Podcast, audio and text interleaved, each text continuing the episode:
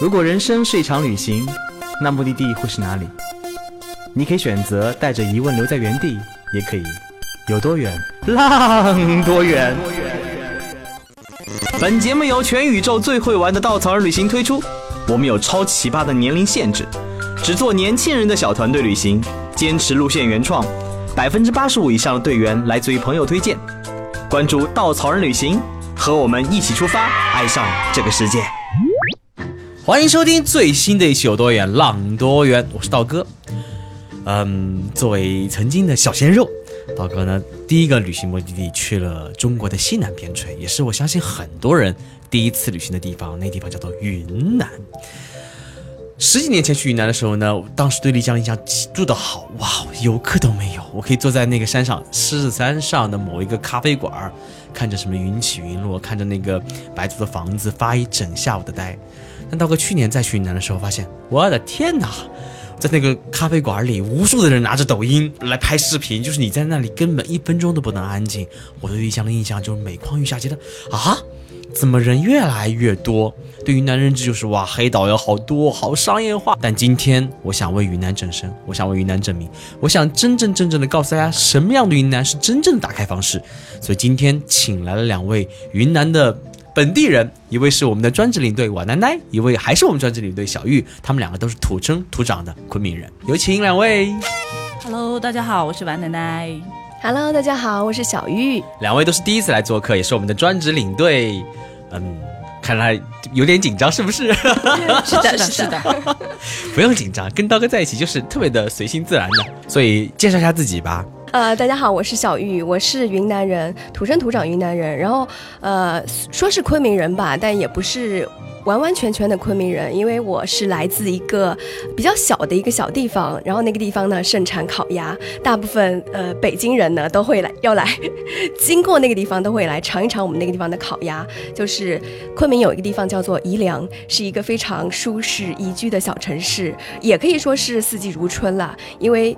会比昆明会稍微温暖一点点。球多妈的，昆明的宜良，对，是一个县城吗？对，是一个县城。是离昆明很近吗？对，是的，非常近。在昆明的东南西北哪个角落呢？呃，偏东吧。嗯，好的。对，是不是放松了一点点？是的，是的，是的。但是有烤鸭，怎么从来没听说过？云南烤鸭很好吃的，真的。对，我知道云南什么十八怪啊，什么什么什么耳扇呐、啊，什么哎呦算了，云南没吃太多。耳快，耳快，纠正你。我又错了，说我来南哪人？跟小玉一样，我并不是土生土长的昆明市区人，我也是来自昆明东北角的一个地方，叫做松明。苏明，松明，松明，嵩山的嵩，明天的明。嗯、啊，从小生活的地方就叫松明啊。这个地方可能提起来大家都不知道有这么一个小县城啊，有一个呃名人叫做蓝茂，大家知道吗？哈。不认识、嗯、对吧？不认识，突然觉得自己没文化了是吗？对 对，来自蓝帽的故里松明啊，松明人。所以为什么叫瓦奶奶呢？这名字好有意思哦。啊，而且说实话，我第一次见到你，我觉得你应该像西双版纳人。哎，大家都说我是西藏人啊，为什么变成西双版纳的了？都都比较主要是因为肤色 是吗？对，云南紫外线很强嘛，啊、嗯，哦这样子、哦，因为阳光明媚啊，每天都，所以晒的就比较黑。那感觉你们俩差了两个色号呢。呃，所以很多人说我不像云南人，啊、聊不下去了。所以其实你们俩作为土生土长的昆明人，按道理来讲，应该是看到这么多年云南的旅游改变，尤其你们两位又是旅游从业者，所以在你们眼中去看这个地方的发展，有什么需要去纠正一点点大家的认知的吗？我觉得有很多。呃，就是作为一个云南人，大部分云南人就都是属于什么呢？就是我们会把自己叫做家乡宝，就是非常热爱自己的家乡。很多人会说这地方越来越商业化，坑蒙拐骗越来越多，黑导游、什么购物导游就是强强行购物的越来越多。但是其实很多时候哈、传统旅游是这样子的。但是依然有那么多的，就是类似背包客啊，类似就是从全国各地，呃，辞掉自己的工作，或者是来这个地方生活的人也有很多。云南还是有很多值得就是放弃我原来本身的工作、本身的生活环境，来到这个地方生活居住的。呃，我举一个例子吧，就是云南其实有很多很多的古镇，但是这当中其实有一个我非常喜欢的古镇，叫做沙溪。沙溪这个地方其实就是因为经济的发展带给它的一些变化。最早的时候，沙溪这个地方，呃，它就是在一个山里，它从茶马古道开始，呃，因为这边产盐，所以慢慢慢慢的变成了一个产盐的重镇，也是一个茶马古道上的重镇。原来它其实，在最早以前非常的繁华。那后来随着这个经济的发展，呃，修了这个高速公路，修了国道以后，就是从大理到丽江的路不再从沙溪经过，沙溪就变成了一个非常没落的古镇。慢慢，呃，这里没有经济发展了，慢慢的这里的人越来越贫穷。呃，但是这个好还是坏呢？呃，从可能从当时的人看来会觉得说这个不好，因为对于当地人经济发展没有那么好。但是从我们现在的角度来看，反而这个是更好的，因为呃，正因为这个新的路不从沙溪经过，所以沙溪当时的人没有钱去建新的房子，然后沙溪以前的老房子就保留下来，沙溪现在反而变成了一个呃。非常可以说是二十年前的大理吧，呃，非常古镇的一个古镇，就不像是更多的一些古镇，呃，全部的房子都是新建的，然后越来越多越多的都是游客。沙溪反而是隐藏在深深山里的一个小古镇，然后知道的人他。呃，也也非常少，能去到这里的人也非常少，因为它也不通那个高速公路，全部都是一些盘山路。你要去到这个地方，呃，你要是要转车好几趟，你才能到这个地方。呃，包括现在我们在沙溪，其实呃。就是我们有行程在沙溪嘛，然后有接触到一些当地的沙溪人。我们在沙溪有一个向导，啊，这个向导呢是经常会带着我们徒步的一个向导，他是就是沙溪的一个当地人，呃，我们把他叫做欧阳老师，他其实是一个，呃。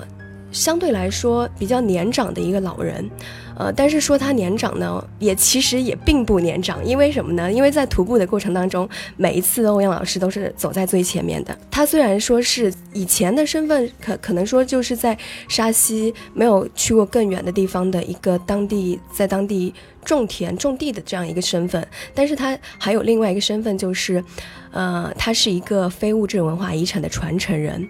呃，他有做的非常精致的那个纸花，能把就是纸做的花，你看起来像真花一样，就非常的精致。而且每次我们见到他的时候，呃，我第一次见他的时候真的很震撼，就是我在云南的路上啊，还没有见到过哪一个云南人，哪一个向导是这样子的。因为我见到他第一眼就是一个比较年长的老年人，他身穿的是一整身的西装，然后鞋子是皮鞋，然后戴了白手套。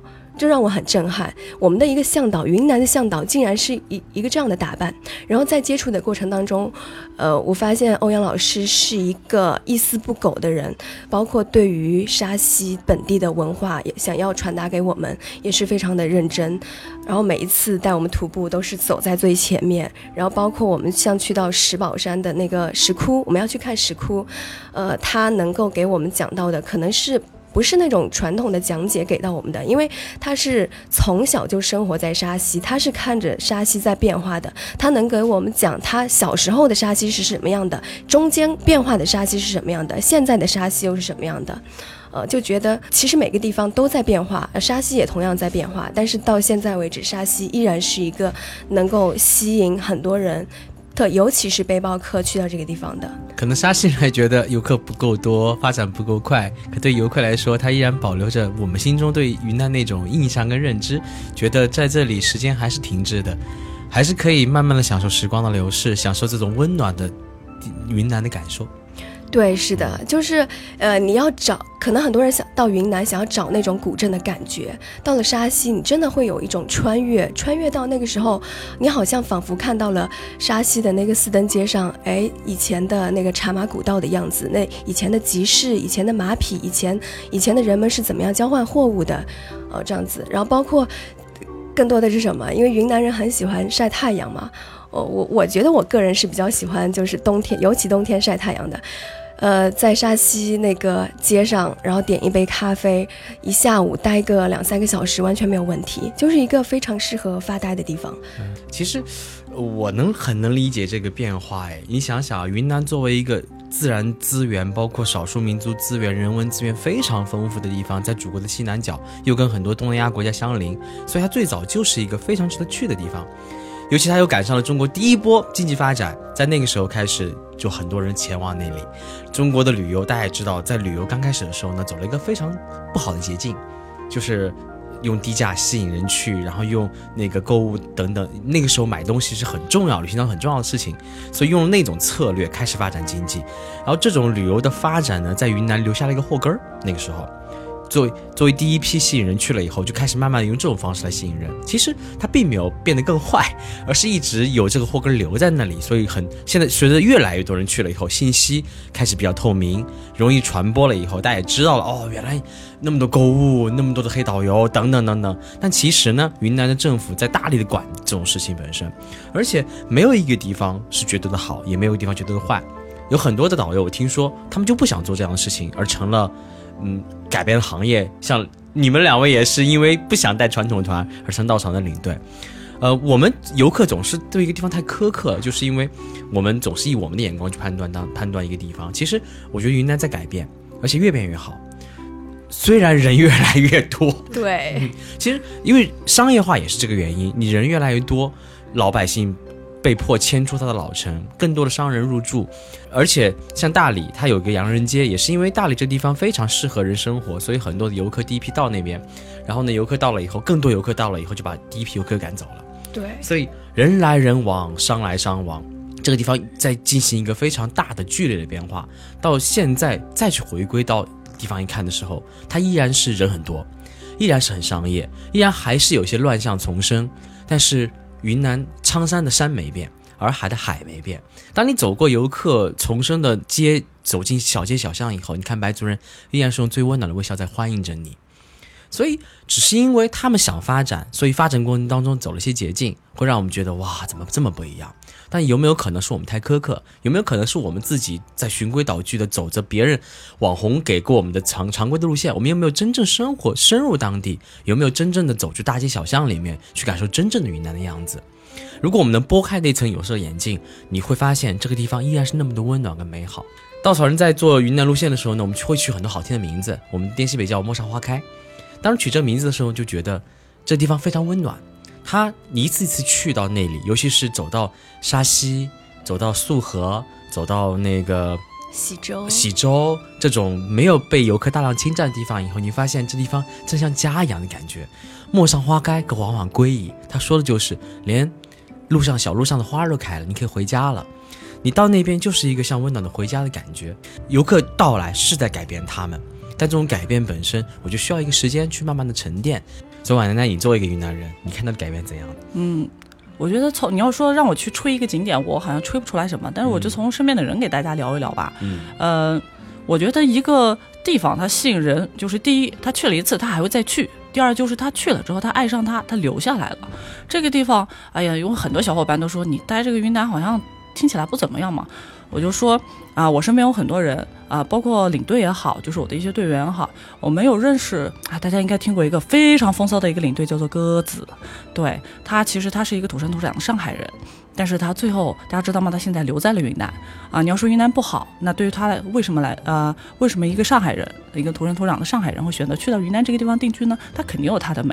就像鸽子每天都跟我们说，他太云南了，云南这个地方太好了啊。你要说怎么好，嗯。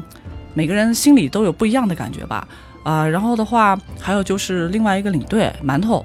啊，馒头也不是云南人。那他现在的话，就是第一开始，我记得馒头当时是去到了我们啊陌上花开其中会去的一个地方，叫做喜洲啊。很多人不知道他在喜洲待过啊。喜洲这个地方其实对很多人是没有什么认知的，就觉得觉得大理这个地方吧，它就有一个大理古城啊，有个什么天龙八部饮食城啊哈啊，但不知道大理还有喜洲这么一个地方啊。那时候我认识馒头，他在他已经来喜洲了。他到了喜洲之后，啊，一进到喜洲他就爱上了这个地方。然后觉得这里好美，生活特别的慢，就是很适合人类居住，所以他就留下来了。啊，那时候他在喜洲待了整整的三年，他又觉得喜洲好像，嗯，并不能满足他对于这个云南的那种向往。他觉得云南太美了，只有这个地方待着是不够的，所以他现在又去到了另外一个地方，啊，在那边做起了老板娘。他去到了我们另外一个啊非常漂亮的然后也没有人没有多少人知道的一个地方。以前长马古道的一个重镇啊，这个沙溪，他在沙溪这个地方租了一个很大的一个院子，他决定从此之后都留在沙溪。我觉得这些啊、一些很有故事的人，他们啊、选择留在云南，这其实足以够证明这个云南其实它现在变得越来越让人接受，就是越来越好吧。嗯，还有一个领队黎哥哦，对，啊，稻草人最也留下年纪最长的一位领队，他曾经是我们甘南的路线上的一个老乡，对自己开了一个客栈。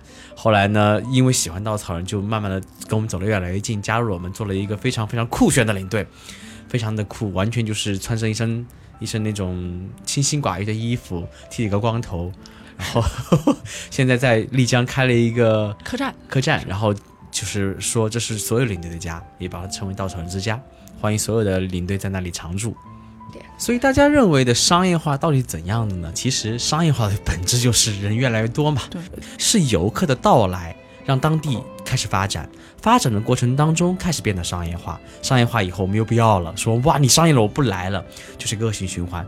其实我相信在这过程当中。当地政府也做了很多的改变，比如说大理边曾经有很多很多临海的那些建筑，生活垃圾往洱海里排放，他们也意识到这样对环境保护的影响，所以他们开始去保护洱海，拆除了很多的房子，希望能回归洱海原本的样子。在这个商业化的过程当中，人们在寻求发展，但是呢，人们也希望能回归自然本真的样子。这个循环的过程当中，总有一些好，总有一些坏。其实你们在大理，呃，你看到很多很多游客，但是你再往外走一点点，你就看到很多新移民在那边开了个咖啡馆儿，或者说开了一个小酒吧。他们白天穿在小巷里面，穿着当地的大布裤子，就是自己是一个完全像与世无争的世外桃源的生活状态，自己开片小田，租一个租个小房子在那里生活。而且很多人说是云南商业，是因为他只参加了什么昆大丽六日团，跟着去了洋人街，去了丽江古城，你去了所有中国古城都面临的状态的样子，就是全是小商铺。但如果你多花点时间在云南，走得更远一点，再往另外地方走走，比如沙溪，甚至更远的什么西双版纳的小城啊，什么临沧沧源，什么孟纳，或者往西边去上怒江大峡谷，呃，金桑江大峡谷，或者澜沧江大峡谷，再去去腾冲，甚至走得更远一点，你发现云南有很多很多你从来没有听说过，但是非常美的地方。所以忘掉那些你认为商业化的什么昆大丽那些你认为被游客占领的地方吧，这才是回归云南本真的样子。我们往往是被网红地方所吓到。你看重庆、西安，最近成了抖音的特别网红的地方，游客猛增百分之百。你去了，你会沿着网红们的足迹去拍一拍什么洪崖洞啊，去看一看那个穿城而穿墙而过的那个轻轨啊，连一个轻轨都成了景区，下面修了很大一个观景台，可以容纳几千人。哇，这是魔幻城市，魔幻中国，中国。所以，往往我们在抱怨商业化的时候，其实我们正是让它商业化的原因。如果我们能还旅游地一个完整的样子，我们不再去沿着网红们的足迹循规蹈矩的去走，我们自己去探索更多的目的地，跟目的地的人产生更多的连接，你会发现跟我们想的不一样。我们往往在旅行当中加很多标签，所以撕掉标签，你再去看它，就会发现本身有很多的魅力。所以其实说到标签，你们两位今去年在新疆带了很多次对，对不对？嗯，对，所以去新疆之前是不是也对新疆有很多标签？是的，每个人对新疆都有标签吧？所以你去新疆之前是怎样的标签呢？嗯，在没有接触的时候，其实对新疆的感觉就特别没有文化的感觉，就是 不是是个人没有文化的感觉，就感觉窑洞、沙漠，大概就是这样的。然后后来去了之后发现，哇，原来新疆是那么美，是跟啊，包括乌鲁木齐，它是和其他大城市是一模一样的，它并没有很落后。然后的话，风景也是很赞的。小玉啊，怎么看待新疆的呢？你去之前怎么认为新疆的？我去之前觉得新疆也是一个非常危险的地方，因为我曾经离那个三零一事件非常的近，呃，昆明三零一的时候，距离我就两小时，在三零一之前的两小时，我正在火车站晃荡，所以去之前我我其实有有点害怕，但是去到新疆之后，发现新疆是一个非常安全、无比安全的地方。不管是它的城市也好，乡村也好，完全不是想象当中的那个样子。新疆人也是一样的，我想象的新疆人也是感觉很很可怕的。但是去到新疆之后，发现新疆人非常的热情，非常的和善，非常的容易相处。最大的不同就是可能是语言不通了吧。我记得很清楚，很有意思。我有一次在喀什，当时参加一次领队大交接，我们有一个去过很多地方的一个领队，他当时问了几个问题。第一个问题是，喀什能叫外卖吗？喀什有饿了吗？有美团吗？我当时好想说，你在中国所有城市体会到所有便利，这些城市都有。就是我们往往会在没去，你还想想，我们的领队都是走南闯北的人，都是去往很多地方，带了很多队员去到很多地方的一个人。他连大家都会对新疆有这样的偏见，更别说那些出门很少、对旅行不是那么了解的普通游客了。嗯，所以你们在新疆过程当中，对新疆有怎样的改变认知呢？或者在新疆发生什么样的故事了呢？啊、其实更多的是人吧。呃，我记得我对新疆其实改观最大的是在喀什老城里面。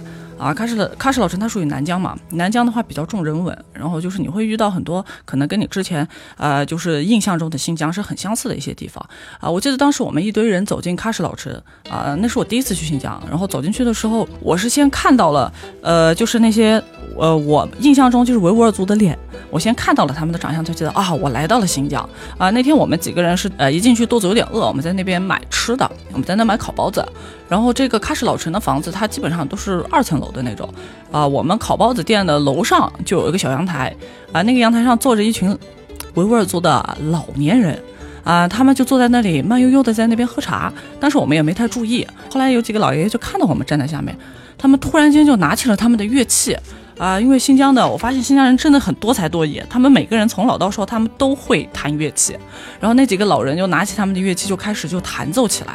我们一堆人就哎听到那个音乐声就开始往上看，然后他们就开始伸手，就是因为那些老人他们不太说会说汉语，他们就只是招呼我们，就大概意思就是一起来，一起来，来动起来，跳起来。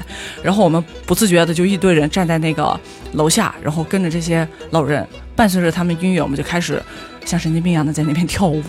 我就觉得这边人就是对人其实是很有信任的啊，就跟我们其他生活的地方是完全就不一样的，就对人很有戒备心，然后没有信任感。但是我在喀什老城里觉得，就是他们能啊反射出这种人啊最怎么说呢，就是最原始的一些啊本性吧，就是非常的善良。嗯来听完两位在云南土生土长的云南人，他们对云南的认知和他们对曾经不了解的新疆的认知和改变，我们再来看看我们很多旅行者本身，或者说很多游客，他们对一个地方的认知怎样的？云南可能在很多人呃认知当中就是哇商业化，哇黑导游，哇变化很大，这个地方很没有意思，不要再去。其实很可能他只去了一次，去过五六天，去过很多游客游人如织的一些非常网红的地方。新疆也是这样子，很多人在跟我说，哇，新疆是不是也这样子？夏天人越来越多，的确是人越来越多。到了秋天，你在新疆，有在喀纳斯景区里面是人山人海的传动，所以大家会在想啊，是新疆也开始变得商业化了，也不一样了。曾经认知里面是不安全，现在可能去的人多了以后，哎，觉得是挺安全了。但是是不是跟云南一样在变化？这样的问题会也越来越多。往往我们对人、会对事、对目的地都有这样的偏见，都有这样的标签，连我们的领队都有这样的标签。对，所以直到你去过以后，直到你自己看过以后，当你走得深了以后，跟当地人交流多了以后，当你自己把自己心打开以后，当你跟目的地连接越来越多了以后，你才发现，忘掉那些标签，忘掉那些你曾经的认知，你没有去过，你怎么知道世界之大？你没有走过每条路，你怎么知道世界之广？你没有看到过不一样的风景，你怎么知道世界之美？你没有去接接触过更多的人，您怎么知道世界之好？只有把自己走出去，你才知道云南跟新疆跟你想的不一样，云南跟新疆跟你想的又是一样的。没有绝对的答案，只有你自己去发现，才能给自己一个正确的认知。好，感谢王兰奈跟小玉来做客，我们下期节目再见。好，谢谢，再见。